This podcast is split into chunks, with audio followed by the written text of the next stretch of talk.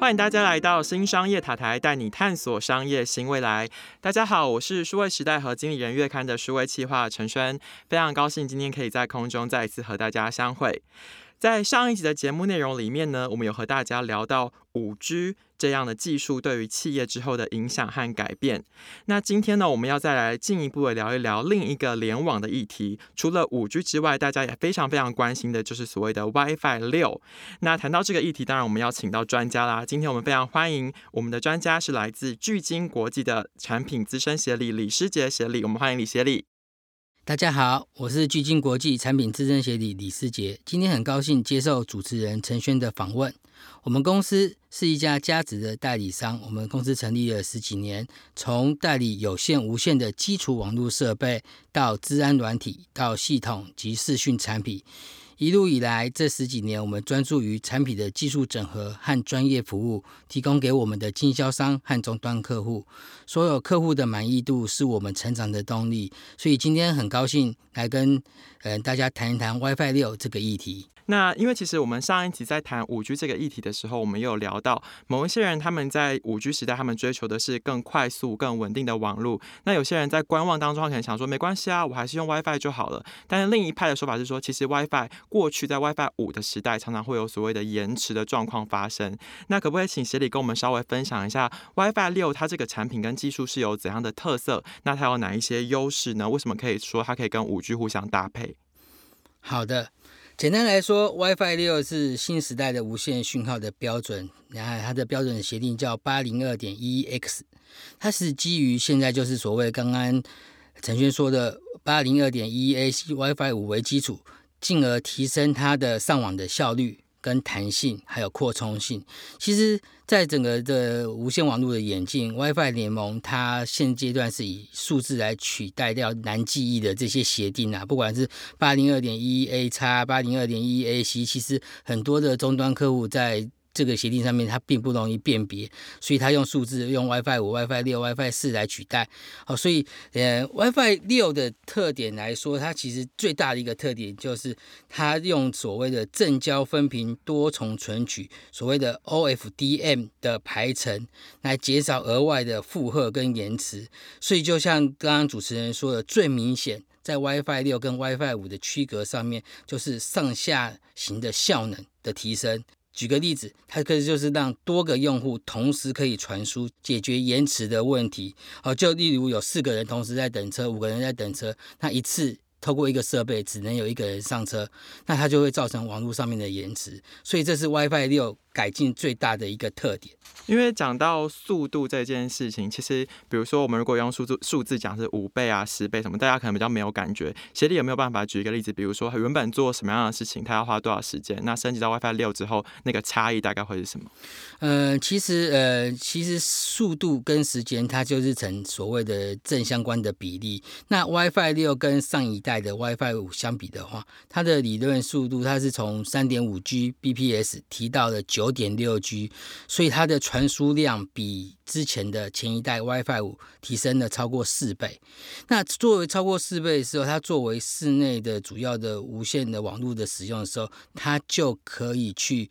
互补所谓五 G 网络在传输距离短、穿透性不好的这个问题。所以相同的档案，因为速度的提升，所以它所需要的时间传输的时间就缩小了大概四倍。这么多，那第二个，那在 WiFi 六还有另外一个特点，它就是用了所谓的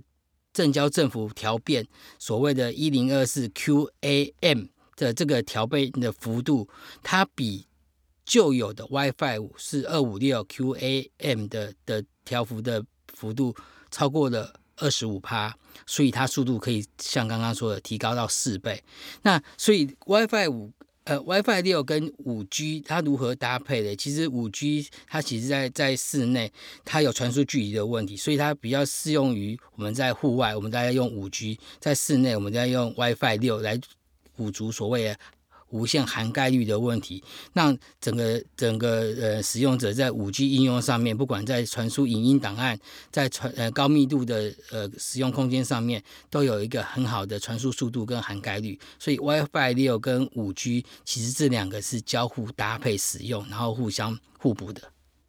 了解，感谢协理的分享。因为如果没有协理跟我们说话，其实这些东西都是非常专业，也是他们内行人才会知道。比如说他们这一些代码啊等等，其实对我们来说，我们知道可能四升级到五，升级到六，速度越来越快，越来越稳定。那对于企业来说，导入这样的解决方案，想必是有非常多的好处跟益处。那协理站在巨金的角度，可不可以跟我们分享，而我把这个系列的解决方案，它的优势跟特色是什么？它可以怎么样帮助我们的企业去建制更好的 WiFi 六的使用环境？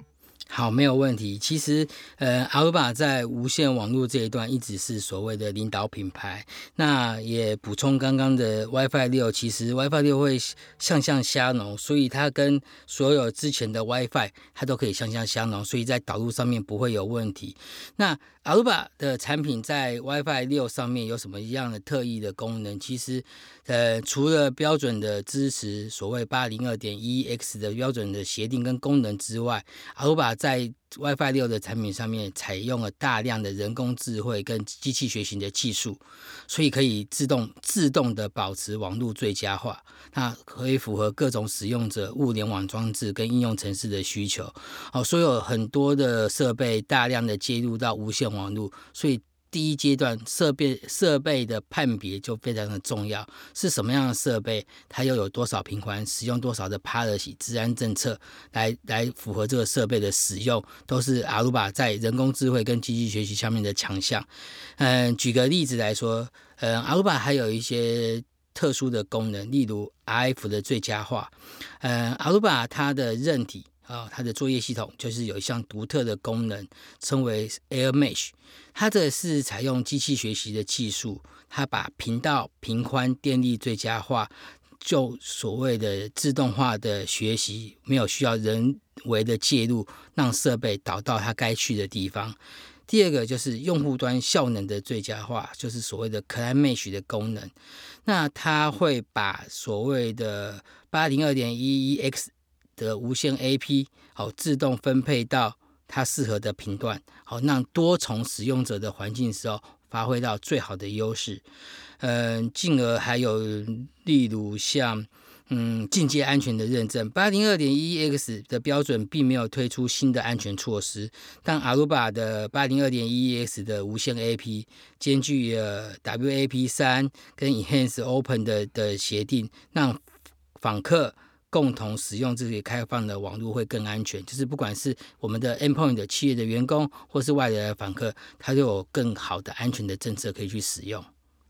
是，如果之前就有关呃关注数位时代读者，一定会知道我们其实之前有呃采访过，然后有做过 Aruba 的网络还有巨鲸的相关的报道。我们都知道 WiFi 六这个技术在 Aruba 的解决方案里面，它有非常多更好的效率，或者是可以更能够帮忙节能，甚至能够考量到资安更好的安全的使用的环境。所以其实这些呃技术或者是服务在导入企业里面的时候，不仅能够让大家更有效率、更节省时间，也能够有更多产出的产值。那呃刚才讲了这么。这么多的优点，我们就要来聊一聊实际的案例啦。可不可以请协理跟我们分享一下，有没有哪一些的产业、哪一些的客户是他们已经落地应用这样的技术，那他们带来了怎样的效益呢？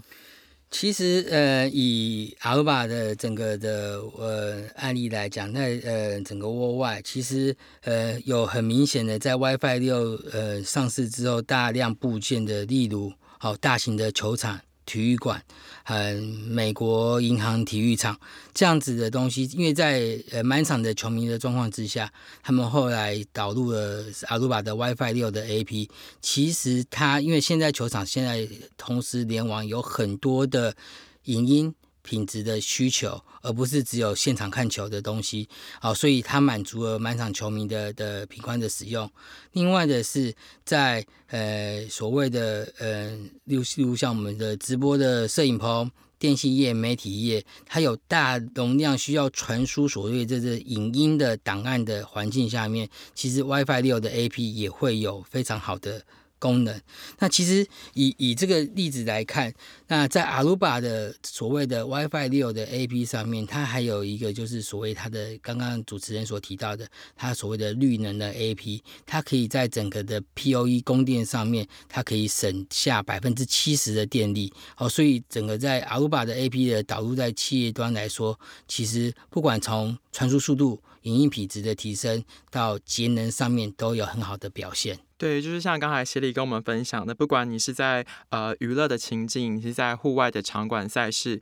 甚至是你在企业内部、在居家里面，如果我们接下来进入到五 G 的时代，大家追求一个更快的网络速度，那 WiFi 六真的是一个呃非常非常推荐大家，而且非常非常值得信赖的一个技术。呃，其实我们刚才听到协理介绍 Aruba 系列的解决方案，或者是 WiFi 六这个技术，我们都知道它有非常多的优势。那如果说我今天我企业真的决定我就是要导入 WiFi 六了，那我们来找巨晶国际来帮忙的话，协呃协理这边巨晶可以如何协助企业来升级 WiFi 六？可不可以跟我们分享一些案例？好的，没有问题。就如同呃前面的问题所提到的，在导企业在导入 WiFi 六的同时，必须审慎评估基础建设是否足以支撑大频宽的传输、跟传输速度、跟所谓的虚拟处列的这些功能是否存在。那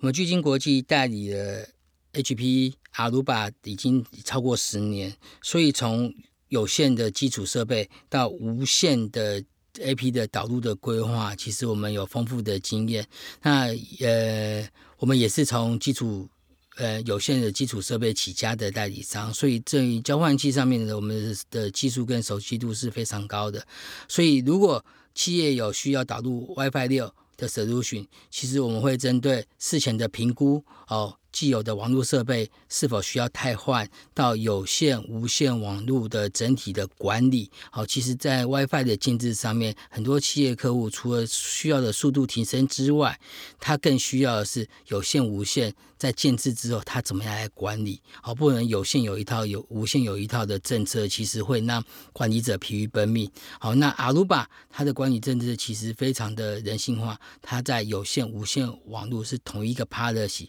好，所以。针对导入后的这些整体性的管理、安全的考量，我们会针对每一个不同的客户的环境，提供不同的建议的的型号跟数量，还有解决方案。那我们在 WiFi 六的帮忙客户导入的案例里面，包含了呃南部大型的饭店。好，它采用非常多棵树的 WiFi 六的 AP 的部件。好，它是整个一个新的商场的建制，还有包含制造业、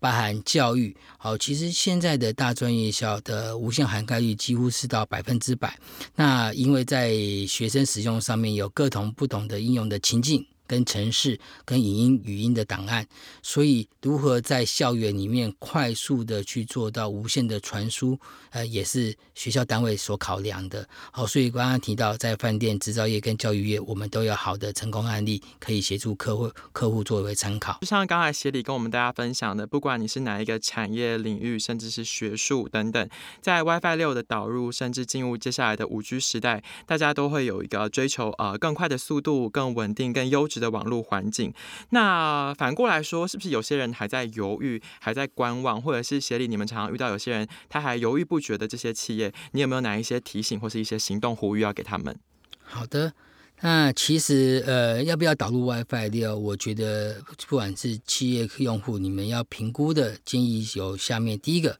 你是否在企业以后使用上面会需要支援更多的影音的应用程式？好，如果你有需要。你会走向所谓的大频宽的语音的传输，这个你就可以考虑要导入 WiFi 六。第二个就是物联网部署完成之后，那企业对于所谓的物联网 IOT 的设备的治安的考量、治安的传输速度的频宽是否有对应的需求？如果有，这个也是一个重要的因素。那再来就是在现今，不管是用五 G。不管用 WiFi，越来越多的使用者可以从任何地方连到贵公司的企业网络里面来。那是否要你会担心网络的程序上面的安全的问题？如果是，它也是导入阿布拉 WiFi 六 solution 的一个很好的一个的评估的理由。那最后就是，如果你即将考虑要转换成 WiFi 六的无线网络，是要在所谓的高密度或是大场域的环境里面，对很多的旧的很多多的 user 来使用的情况之下，那你们是否已经准备好做这样子的转换？那只能说，好 WiFi 六会比 WiFi 五会有更好的体验的效果。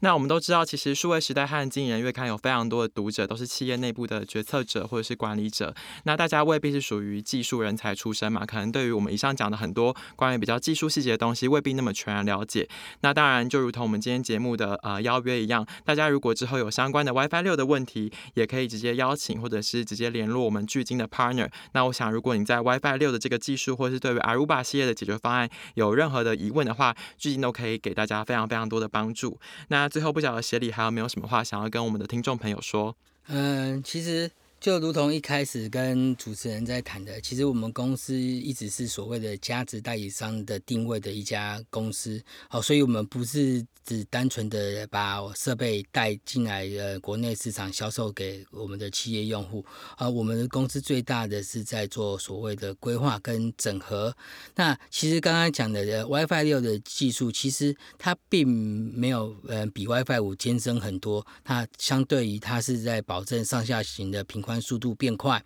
好，所以呃，刚好因应现在五 G 的时代，所有的呃家用的 IOT 设备，很多影音档的传输，让各位的生活更丰富、更美好的同时，那它一样在五 G 会有传输距离的问题，所以在室内。在多使用者的环境之下，我们建议还是使用所谓的 WiFi 六呃无线的部件啊，去弥补这一段的的不足。好，所以这样子在不管室内外，在大场域、小场域的转换的情境上面，让企业、让终端客户有更好的体验。所有的五 G 跟 WiFi 其实重点都不会在这个设备有多棒、有多好、多漂亮，其实都是在客户的使用体验上面。好，使用体验一定是排在第一顺位。好，所以如何去善用 WiFi 六的部件搭配五 G 的使用，得到更好的客户体验，这个是我们可以提供给客户的好的建议跟规划。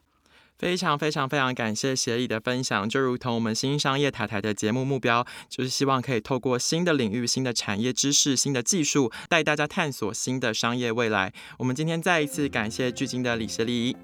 好，谢谢大家。Bye.